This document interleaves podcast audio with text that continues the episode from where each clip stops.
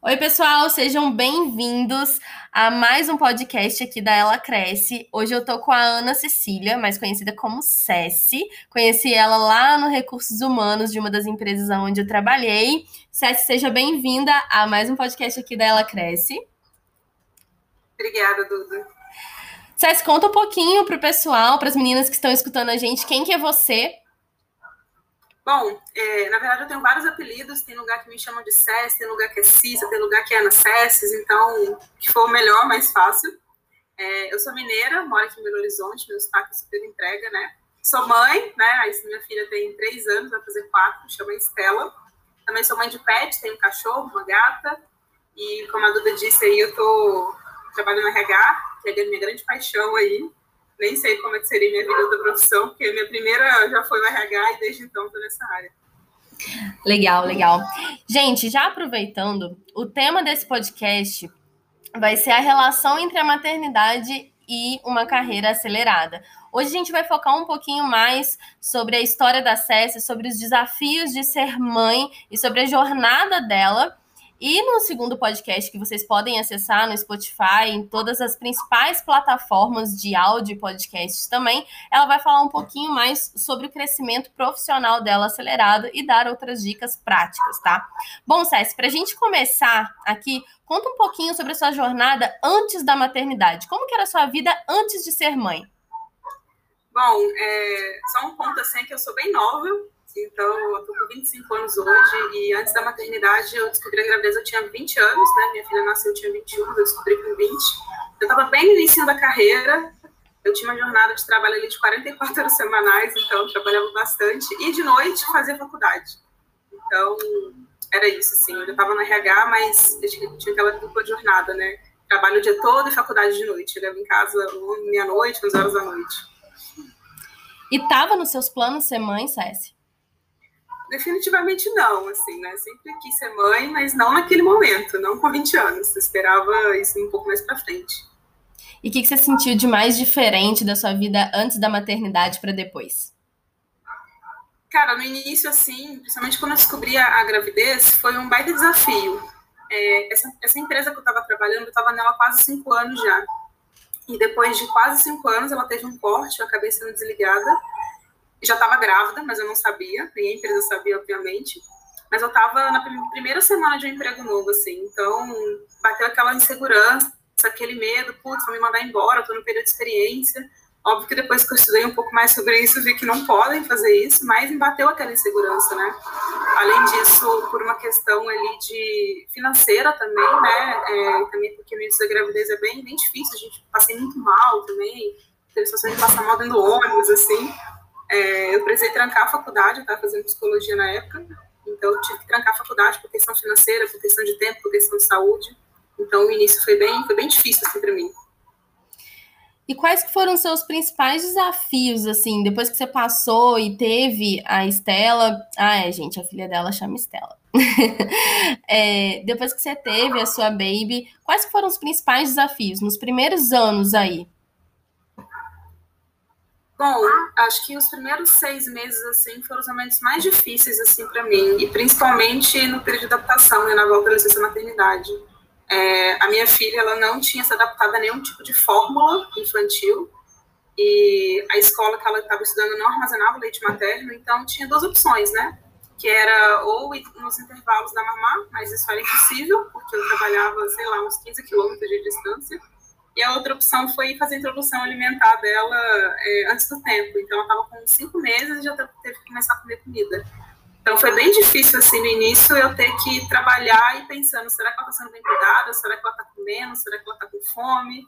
Então, eu fiquei bem, bem ansiosa, assim, por esse período, assim, foi bem difícil. E depois, eu nos outros seis meses foi um pouco mais tranquilo, assim, né? Mas sempre essa, essa ansiedade de será que tá tudo bem com ela, porque é uma outra vida, né, para a mãe também, uma adaptação como mãe também, né? Não estou mais em casa, não está mais na minha barriga, agora ela está fora, ela tem, ela é um outro ser, então, é, mas assim, depois tudo passa, né? Tudo bem hoje. E qual foi o, o papel das empresas onde você estava trabalhando durante esse período? Qual que foi o papel dessas empresas? Como que elas te apoiaram e como que elas não te apoiaram também? Bom, acho que falar de não apoio, graças a Deus, é, não passei por um período de não ter apoio. Até voltando naquele ponto ali daquela minha insegurança, né? Quando eu descobri a gravidez, eu estava um, um, pouco tempo na, na empresa que eu estava trabalhando. E eu lembro que eu fui, fui chamar meu gestor para conversar, para contar para ele sobre a gravidez. Eu tinha uma insegurança muito grande, porque na antiga empresa que eu trabalhava, que era um pouco mais tradicional, era muito comum, assim, né? Eu trabalhando no RH, eu via muito comum, muito frequentemente acontecendo de uma mãe ficar de licença maternidade, e quando ela voltava, acabava a estabilidade, infelizmente alguma coisa acontecia, né? Ou seja, eu era desligada. Eu tinha muito medo que isso acontecesse comigo. É, e aí eu lembro que eu chamei meu gestor para conversar com ele, eu até demorei para conversar, acho que estava quase com, com, três meses já quando, quando eu contei para ele. Estava meio que esperando passar o período de experiência ali para contar.